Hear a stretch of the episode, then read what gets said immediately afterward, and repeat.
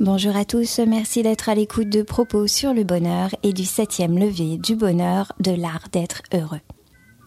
Quelle clé permet d'apaiser notre relation aux autres, de faire taire notre saboteur interne et s'autoriser à avancer vers une vie plus épanouie?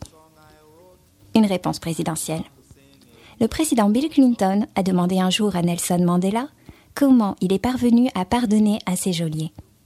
Ce dernier lui a répondu Quand j'ai passé la porte, je savais que si je continuais à détester ces gens, j'étais encore en prison.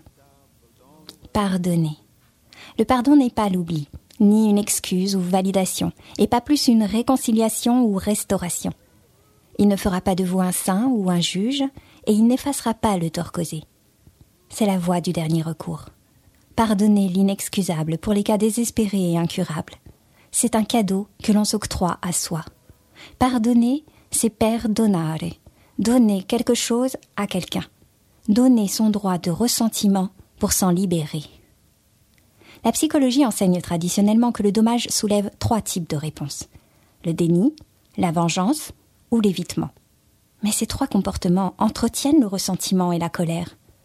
Ne devons-nous pas choyer notre personne, lâcher les émotions négatives et quêter les moyens d'aller bien?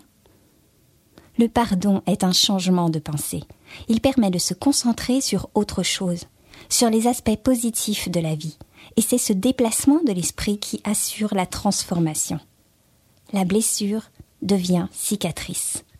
Pas un mal envahissant, une douleur à plaie ouverte, mais un historique, simple rappel du passage.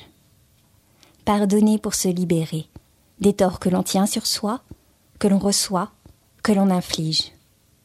Alain nous dit pardonner à soi, c'est plus rare qu'il ne faudrait, et c'est souvent la première condition si l'on veut pardonner aux autres. Nous sommes tous humains. Présentez et acceptez les excuses. Osez vous réconcilier avec vous-même, avec le monde. Pour le docteur Luskin, qui a longtemps travaillé auprès de victimes de la guerre en Irlande, le pardon est une réappropriation de pouvoir, passant du statut de victime à celui de héros.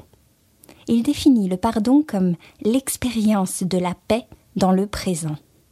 Le pardon ne change pas le passé, mais il change le présent, et ses bénéfices sont illimités. La recherche a montré que le rappel des torts commis dans le passé peut conduire à une variété de problèmes physiologiques et psychologiques, incluant le développement de maladies cardiovasculaires cardiaques, le cancer ou l'hypertension. Au contraire, le pardon conduit à des relations plus saines, à moins d'anxiété et d'hostilité. Il permet un grand bien-être psychologique et spirituel, ou également la réduction de la toxicomanie. Les avantages du pardon sont si nombreux que je vous invite cette semaine à utiliser pleinement son pouvoir. Prenez quelques minutes pour répondre sincèrement aux questions. Y a-t-il quelqu'un dans ma vie que je sens avoir besoin de pardonner De quoi dois-je faire mon deuil? Osez choisir le pardon et pardonnez-vous vous-même de n'avoir pas laissé entrer la paix plus tôt. Choisir le pardon, c'est choisir la paix, choisir l'amour. C'était Safia pour l'art d'être heureux et je vous souhaite de parvenir à goûter les joies du pardon. N'hésitez pas à me faire part de vos commentaires sur propossurlebonheur.com. Don't worry, be happy.